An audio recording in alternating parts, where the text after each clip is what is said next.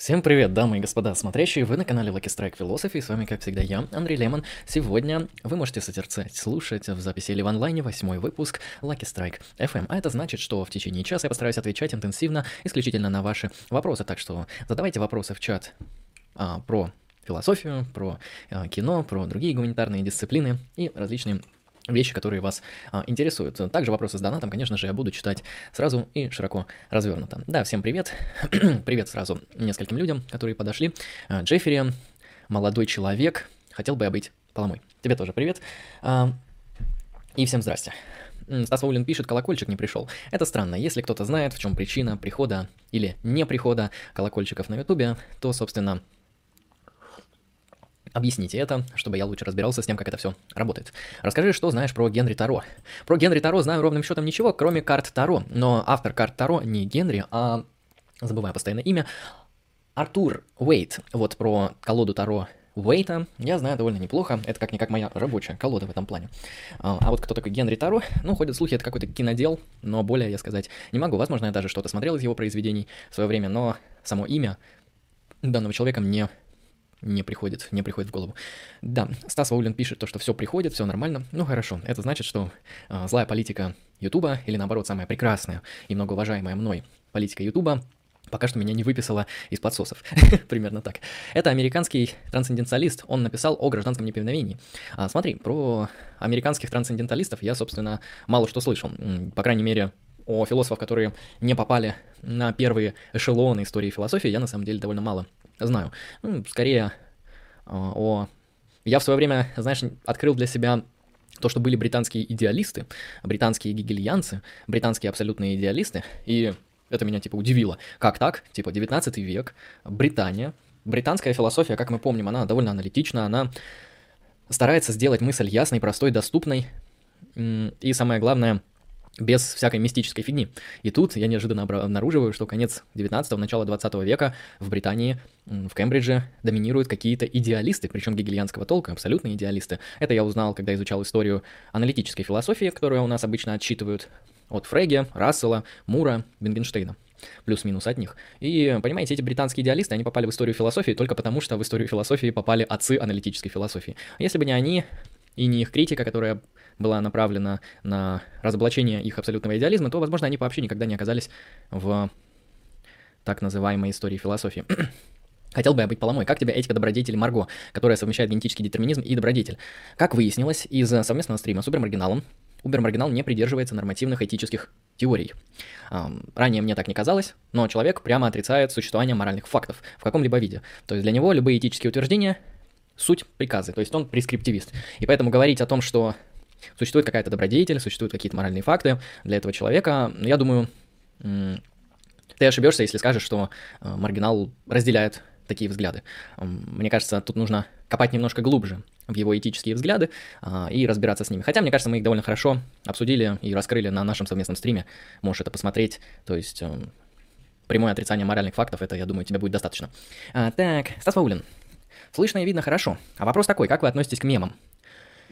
Не считаете ли вы, что это упадок искусства? Ведь человек может создать более масштабный арт-объект, но создан мем, который проще. Как бы тебе объяснить? Мем — это форма массовой культуры, в том числе в юмористической прозе, э, в юмористическом написании, в юмористической комедии и так далее. А, я могу тебе сказать следующим образом, Стас Ваулин, то есть мем — это на самом деле плюс-минус гениальное изобретение, потому что охват аудитории мема, его эффективность работы, а, его то, что называется влияние на внутреннюю культурную повестку, на локальные какие-то культурные э, группы, например, на те самые группы зумеров, да, которые любят эти мемы, на людей, которые сидят в ТикТоке, потому что мем, он не только имеет текстовую форму а, и графическую, но мем также может быть а, в видеоформе, в виде какого-то хайлайта, в виде нарезки со стрима, а, в виде записи какой-то неадекватной херни, в виде смешного звука, ну или даже в виде вырезки из фильма. То есть мем, на самом деле, когда мы говорим не о мемах Ричарда Докинза, а о мемах а, в виде какой-то непонятной смешной штуки, мы можем говорить очень долго. Это настолько общее понятие, которое включает в себя огромный кластер объектов разных видов, которые исторически меняются. Одни мемы сменяют другие, приходят новые формы, отходят старые и так далее.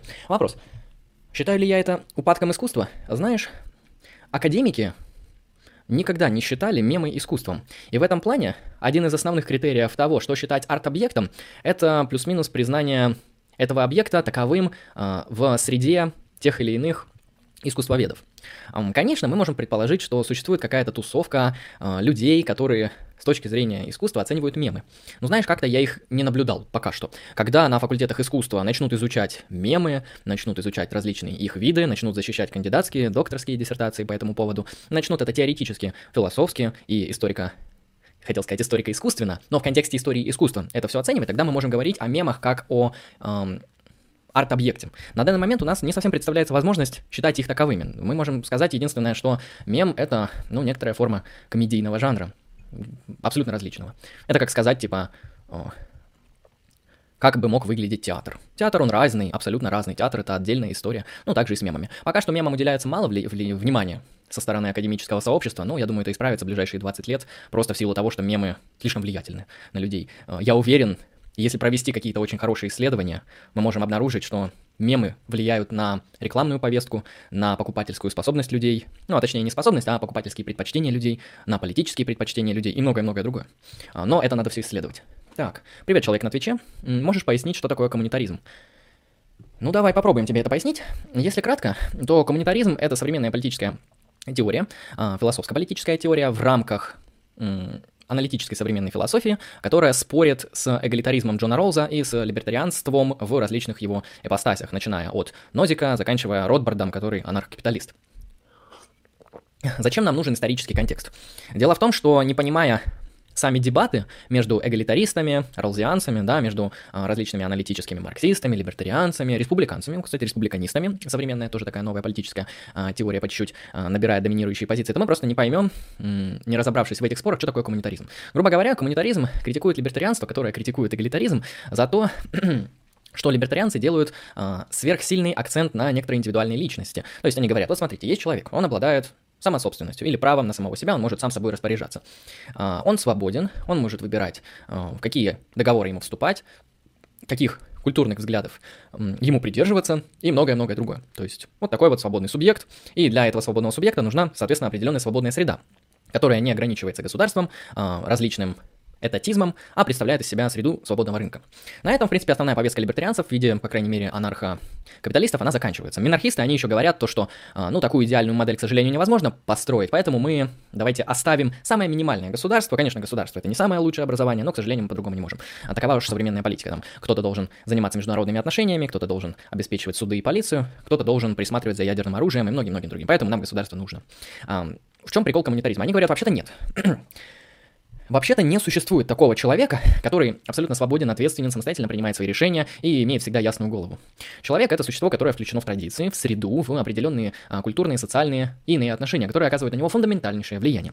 Эта среда, как я уже описал, может быть религиозной, да, там человек родился в э, ну, исламистской семье, может быть, в православной семье, может, в протестантской. Это определяет, в принципе, его убеждения, его верования, его политические взгляды и многое-многое другое. То есть подобное, эм, ну, не то чтобы воспитание, а подобное пребывание в среде вообще создает этого человека. И мы уже не можем говорить о том, что этот человек является каким-то субъектом, замкнутым в вакууме, имеющим абсолютную какую-то дикую свободу. И если кратко, к чему это все? К тому, что коммунитаризм, он говорит, что вообще там свободные поступки, вот эти, да, степень ответственности, она возможна только с учетом социальных институтов, а, среды и огромного другого влияния. То есть коммунитаристы в этом плане немножко левее а, либертарианцев в силу того, что они делают акцент на некоторую социальную природу человека. Ну и уже в зависимости от различных видов коммунитаризма. Если что, я напомню, коммунитаризм это не разработанная политическая идеология, как, например, эгалитаризм Ролза или либертарианство в различных его ипостасях. Коммунитаризм это просто некоторая критика либертарианства, которая, ну, плюс-минус предлагает какие-то свои концепции, но нельзя сказать, что это прям такая вот систематическая политическая философия. Это скорее просто ярлык, который необходимо было надеть на Макентайра, там, Майкла Сэндала и других, чтобы обозначить их как-то в вот этом вот споре в контексте политической философии конца 20-го, начала 21 века.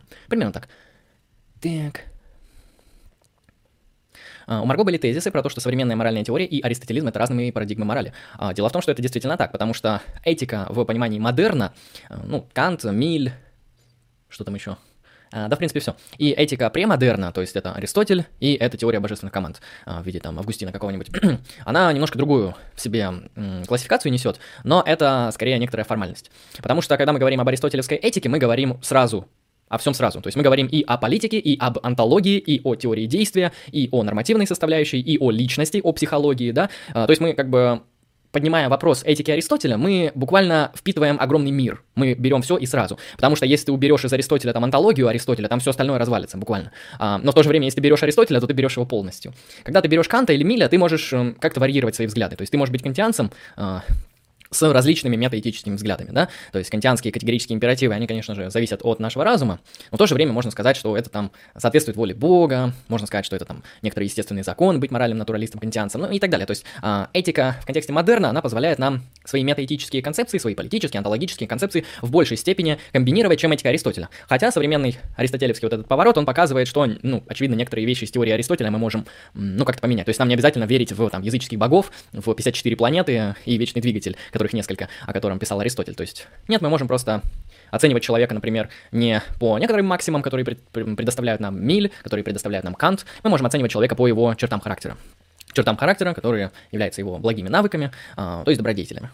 Примерно так. А, но то, что этика современная, а, нововременная и этика античная, средневековая, то есть этика до нашего времени, как это правильно сказать, премодернистская этика, они действительно сильно отличаются, потому что, опять же, теория божественных команд. Вот это э, нормативная этическая концепция до эпохи модерна.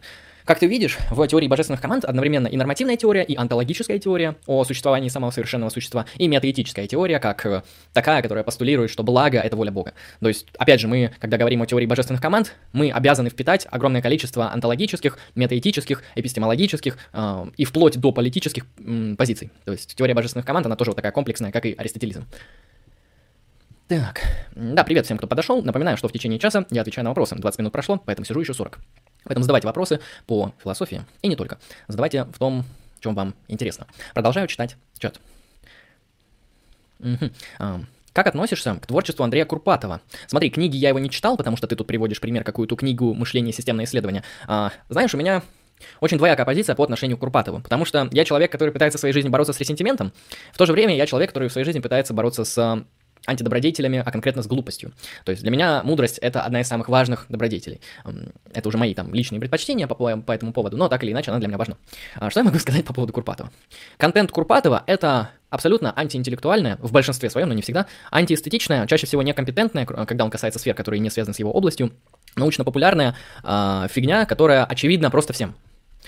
Ну, то есть, э, я не понимаю, какие люди приходят к нему на его публичные лекции с целью, ну, получить информацию, которую, в принципе, вам должен, наверное, ваш отец или ваша мать рассказывать лет, наверное, в 6, ну, в 7, там, типа, «А, чтобы быть умным, надо учиться. Ну, охуенно, спасибо. Кто же знал? А, в этом плане Андрей Курпатов, он представляет из себя, ну, абсолютно посредственного публичного интеллектуала в плане контента. С другой стороны, этот человек имеет канал-миллионник. Этот человек имеет огромную популярность. Этот человек имеет много денег, этот человек имеет много славы, и этот человек ценится. И вот это все я оцениваю как очень круто. Это очень хорошее достижение, и это правильно. А, поэтому у меня вот в отношении этой личности вот такой вот небольшой диссонанс. То есть он, на мой взгляд, делает плохой контент. Антиинтеллектуальный, неэстетичный, некрасивый, часто некомпетентный. Но в то же время он на основании этого эм, имеет много подписчиков, да, много денег, много славы. И вы поняли, да, вот всего вот этого социального успеха. И поэтому у меня вот такая вот двоякая оценка, потому что в нем есть вот и хорошие, и плохие стороны. Да, потому что сделать на хуевом контенте хороший канал, это нужно быть гением, скажем честно.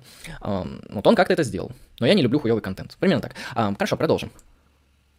В исследовании мемов уместна ссылка на Докинза. Когда мы говорим о мемах не как вот этих э, шуточках, а когда мы говорим о мемах как о что-то типа культурных кодах, то ссылка на Докинза явно уместна. Но дело в том, что не факт, что вот эти культурные всякие шуточки в виде мемов в интернете, да, они не являются формой мемов в смысле Докинза. Дело в том, что тут нужно давать более широкое определение мема у Докинза и рассматривать его необходимые достаточные основания, рассматривать вообще эту теорию мемов, что является мемом, что не является мемом, и смотреть, подпадают ли мемчики в интернете под мем в концепции Докинза. А, мне кажется, подпадает, но я очень давно разбирался с концепцией мемов у Докинза, поэтому я могу ошибиться. Если в чате есть эксперты, то напишите, да, что такое мем у Докинза.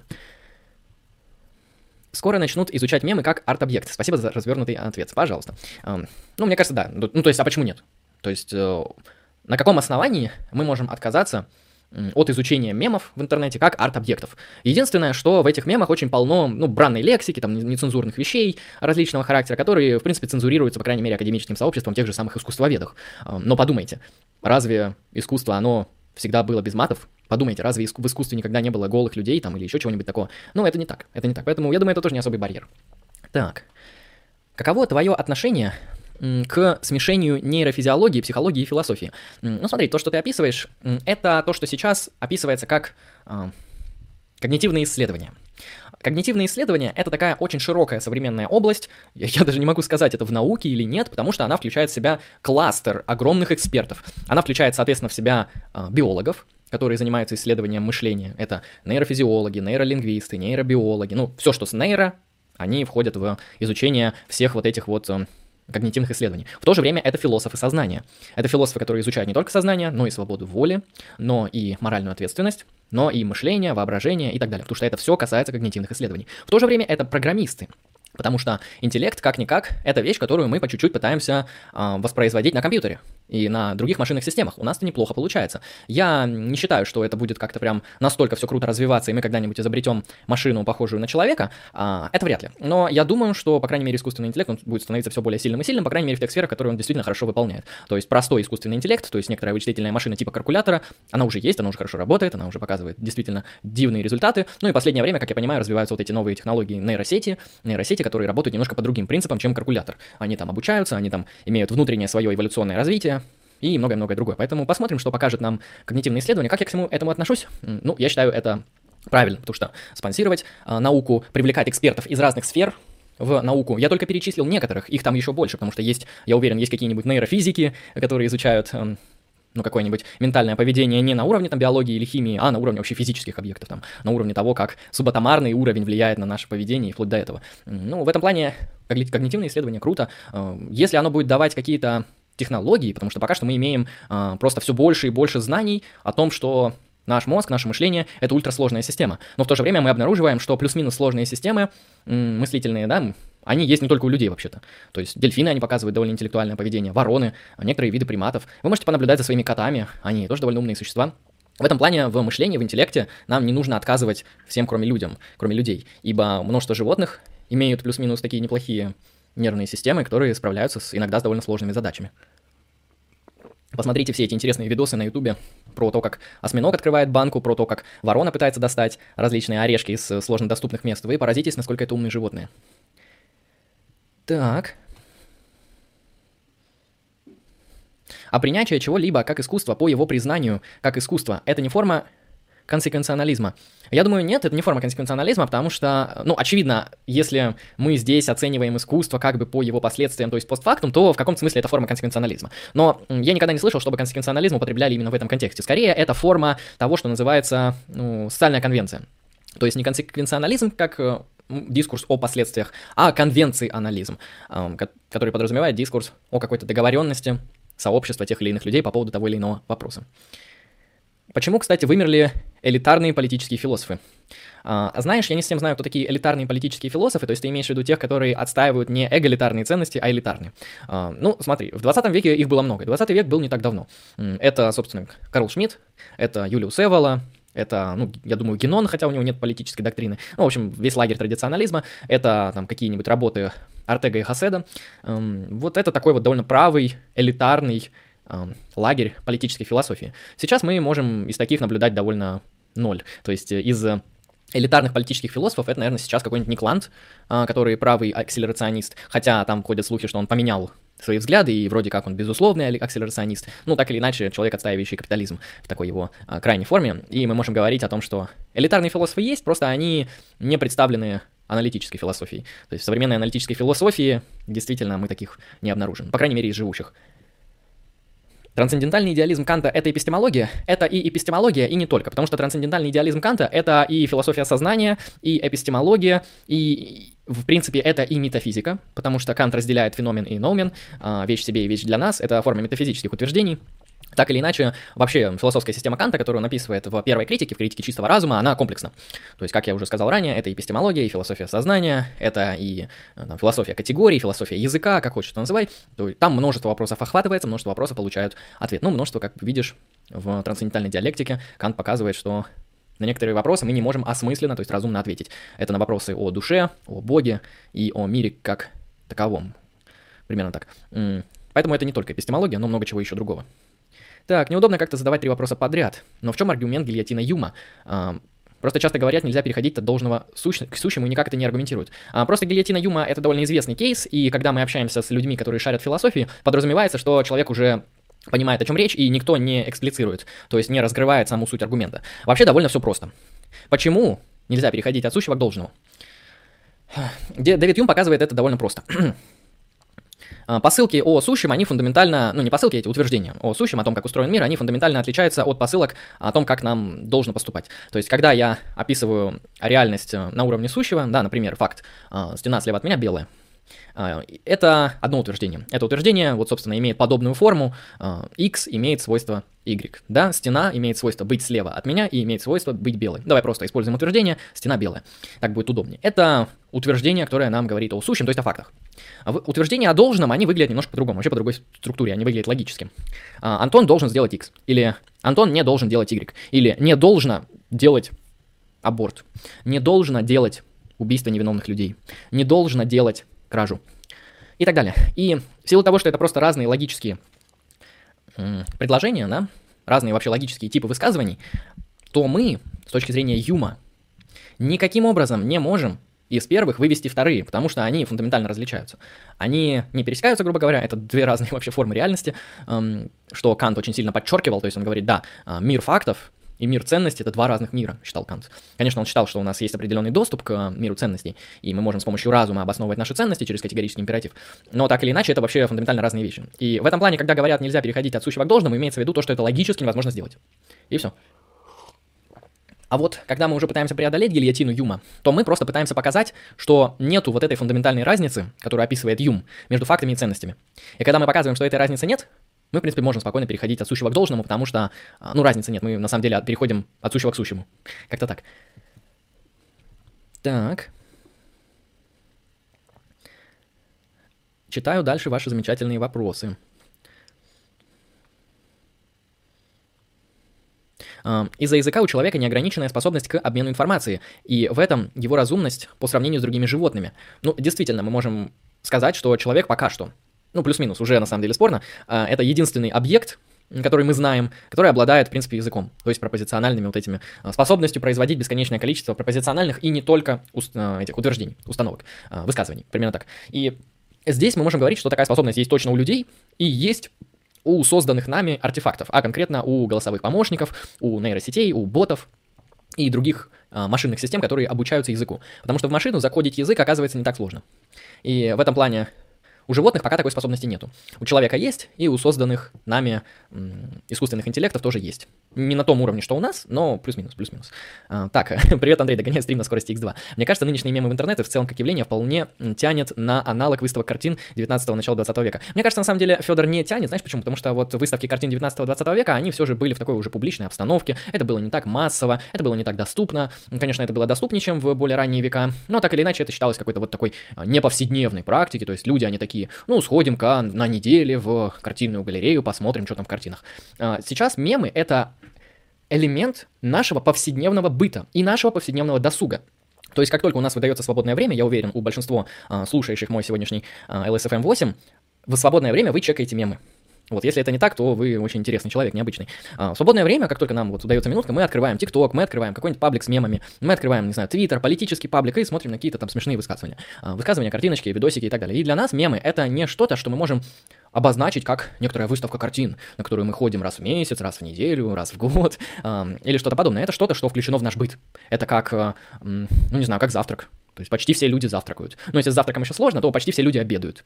А, все люди обедают, и для них это нормально. То есть скорее человек, который не пообедал, он будет себя плохо чувствовать, и его другие люди будут воспринимать, типа, как же ты мог не пообедать? Вот мы пообедали, нам так хорошо. Ну и так же и с мемами, типа, мемы — это как пообедать. Обычная форма досуга.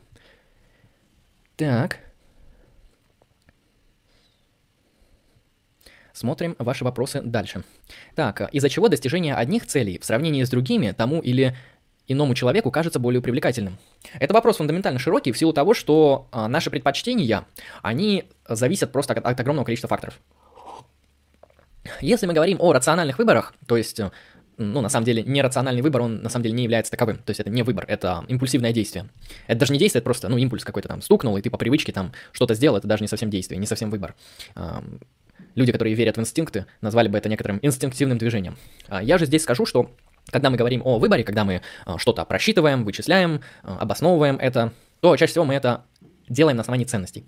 В человека они вшиты в ценности. Ценностные установки, ценностные критерии, ценностные предпочтения. То есть некоторые вообще основания того, как мы предпочитаем одно другому. То есть ценность — это критерий, на основании которого мы проводим отбор своих предпочтений, если кратко. А, как вариант, потому что ценность, она имеет очень широкое определение, но в то же время ценности функционируют, как я описал ранее.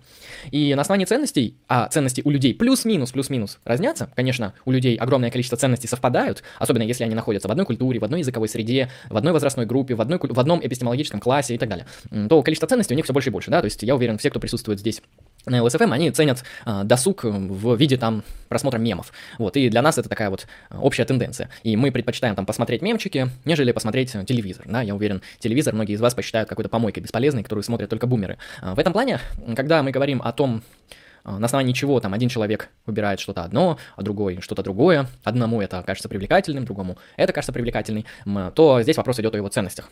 На основании чего он выбрал это и не то. А вот какова природа этих ценностей, как считает, например, конкретный человек, на основании чего именно этот человек а, обосновал для себя эти ценности, это уже вопрос отдельный. Это вопрос совершенно другой и более сложный. Этика не загоняет сама себя в тупик бесполезностью, своей невозможностью доказательства. Ну смотри, во-первых, этика, она не бесполезна, потому что этика — это один из самых прикладных разделов в философии. То есть в современной философии есть эм, два самых прикладных раздела. Это философия политики а, и этика, собственно. На основании этого, например, метафизика, эпистемология, там, философия сознания, а, какая-нибудь философия математики, философия языка, вот они на фоне этики вообще являются действительно бесполезными, потому что то, каким образом применяется этика, есть даже отдельный раздел в контексте этики, это прикладная этика, мы можем говорить, что этика, она полезна вот именно в этом смысле, в самом таком э, банальном смысле, то есть она применяется, причем она повсеместно применяется, там есть и бизнес-этика, и гендерная этика, и, собственно, этика добродетелей, да, католическая этика, очень много форм прикладной этики, когда люди спорят про аборты, э, когда люди спорят про эвтаназию, про смертную казнь, про ограничение наркотиков, это все этические вопросы. Плюс-минус они, конечно же, касаются политики, но это этика, этика в первую очередь.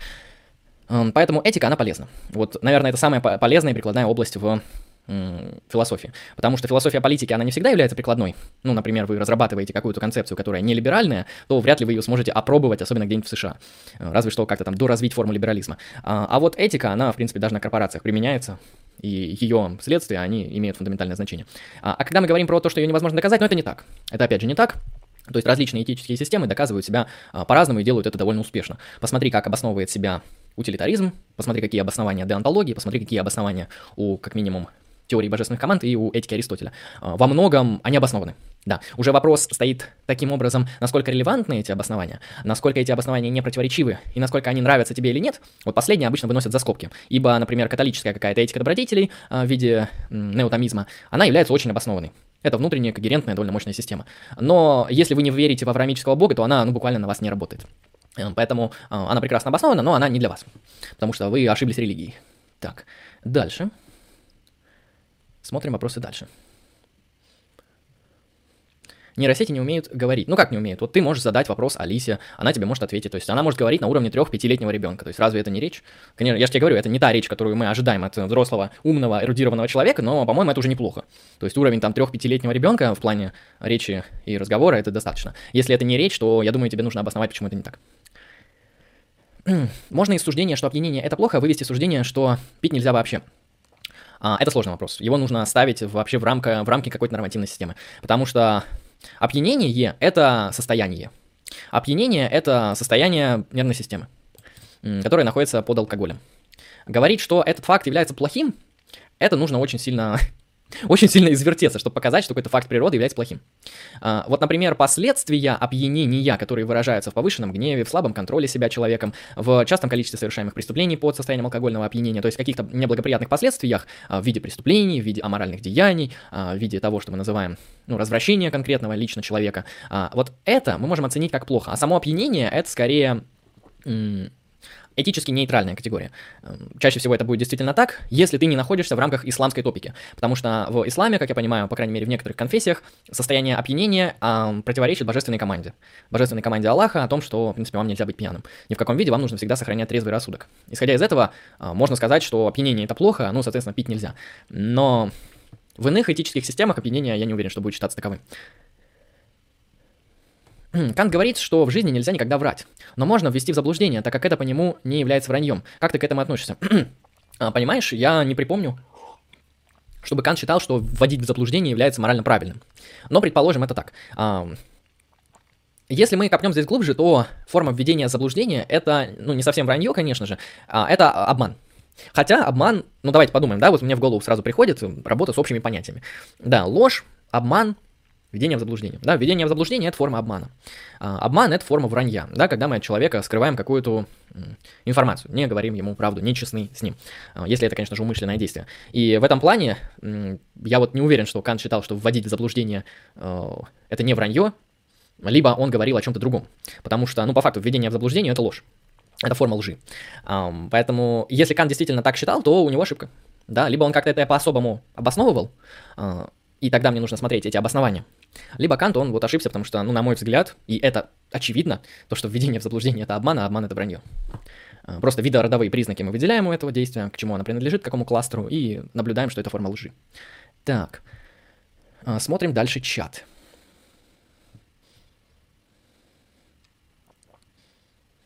И еще скажи мне, как оккультист, считаешь ли ты русские пупы высшей степенью дионисийства? Да, я считаю, что русские пупы — это вообще самое, одно из самых прекрасных эстетических изобретений в жанре комедия. А, ибо это сверх смешно, сверх гениально, сверх весело. А, если под это еще выпить, если это еще под какую-то музыку разбавить, то это будет просто чистый Дионис. Вот, э, скажем так, я, я с тобой согласен. Русские пупы гениальны. Так. Да, всем привет, кто подошел. Я, конечно, скоро буду заканчивать, но в любом случае, сами вы понимаете. Задавайте пока вопросы, пока буду отвечать.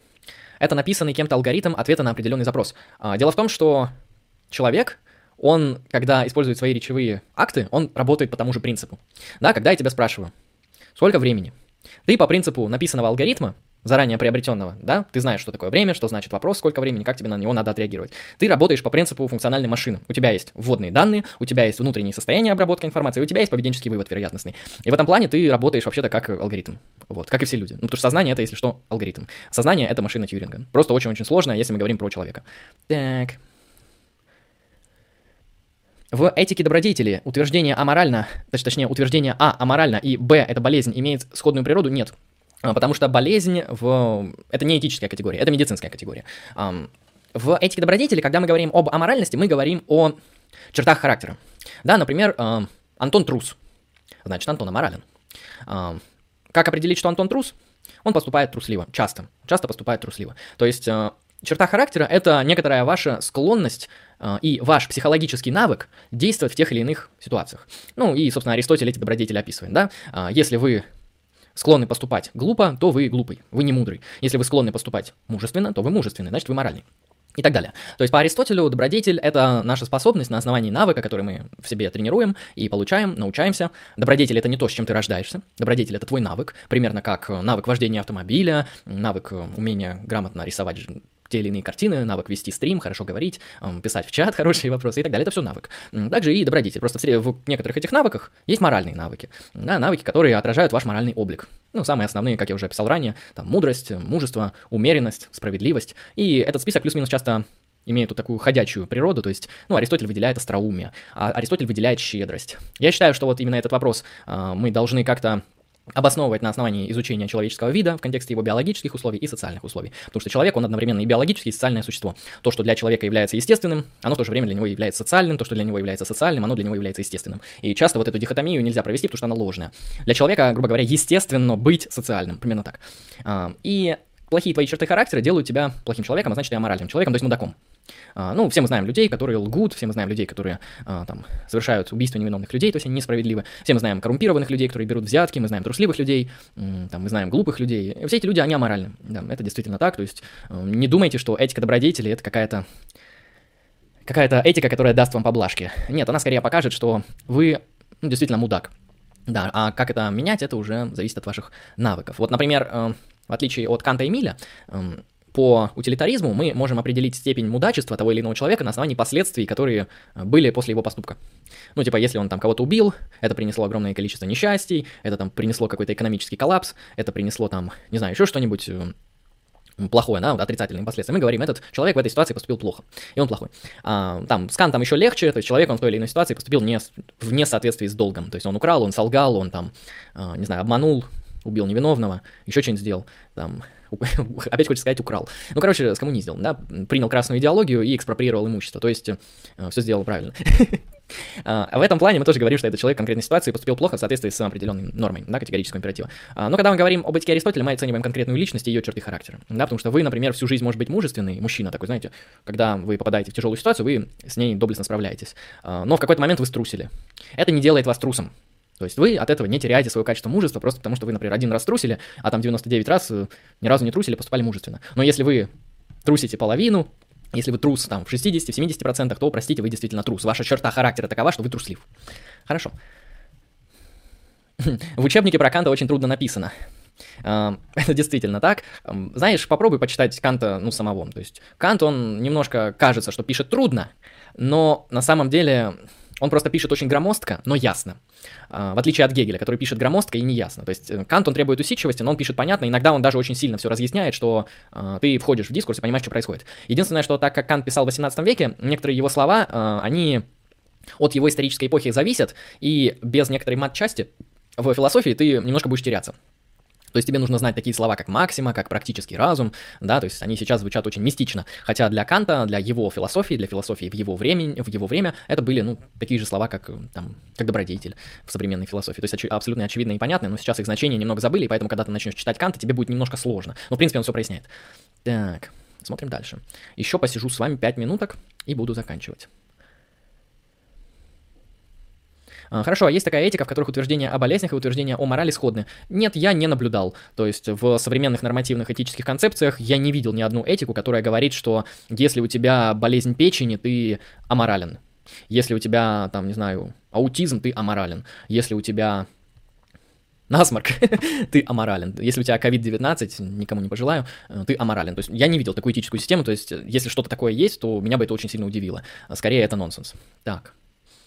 Как тебе постструктурализм? Мне при чтении Квентина Мейсу показался достаточно интересным. А, дело в том, что Квентин Мейсу это не постструктуралист Зигота за 300 долларов, то есть если это не так, то проясни мне, конечно, потому что Квентин Мейсу это спекулятивный реалист. Постструктуралисты это все же у нас немножко другие люди, в основном это уважаемый Фуко, это уважаемый Лакан, и, как я понимаю, это Роланд Барт какой-то там. А, соответственно, они в различных областях занимаются своим постструктурализмом. Там Фуко в истории, а, Роланд Барт в литературе, Лакан в психоанализе. А как я отношусь к постструктурализму? Плюс-минус отрицательно, то есть из постструктуралистов мне нравится только Фуко, Мишель, а, и то только потому, что он пишет плюс-минус понятно, и то только потому, что он ницшанец. То есть если эти два фактора у него бы не присутствовали, я бы его я бы им не был заинтересован. А, так как Фуко ницшанец, плюс это левый ницшанец, что довольно необычно. То есть, когда мы говорим о Ницше, мы считаем, что человек а, довольно правых взглядов, да. Мы считаем, что Ницше, он такой весь правый, да, и элитарист, там, все дела, и ницшанство не может быть левым, но а, Фуко, он прямой последователь Ницше, большинство его идей, они так или иначе развивают мышление и идеи Ницше, а, но он левый. это очень смешно и прикольно, и в этом плане это очень интересный персонаж, который просто показывает, как бы могло выглядеть левое ницшанство. А, и он пишет довольно просто, но слишком размашисто. То есть, когда вы читаете там любую его книгу из самых вот этих популярных, типа там «Рождение тюрьмы», «Рождение там клиники», так или иначе, мы видим, что он по поводу одного и того же кейса приводит множество примеров, крутится вокруг одного и того же, разбавляет это все литературой, метафорами, какими-то непонятными переходами, и иногда, когда вы дочитываете эту чертову главу на 80 страниц до конца, он там излагает суть вот именно той идеи, которую он закладывал в эту главу, то, что там понимание власти, оно перешло там от уровня телесного наказания к уровню наказания души, да, к уровню наказания субъекта, который постулируется, создается с помощью знаний и так далее. То есть вот сама суть информации. Она где-то в конце спрятана, а до этого он куча-куча литературных примеров приводит. И это немножко мешает, но знаешь, на самом деле некоторым этот стиль довольно нравится, а, и люди как-то этим всем довольствуются. Так. Так, ну я тогда отвечаю последний вопрос, какой-нибудь, какой мне понравится, рандомный, и на этом заканчиваю.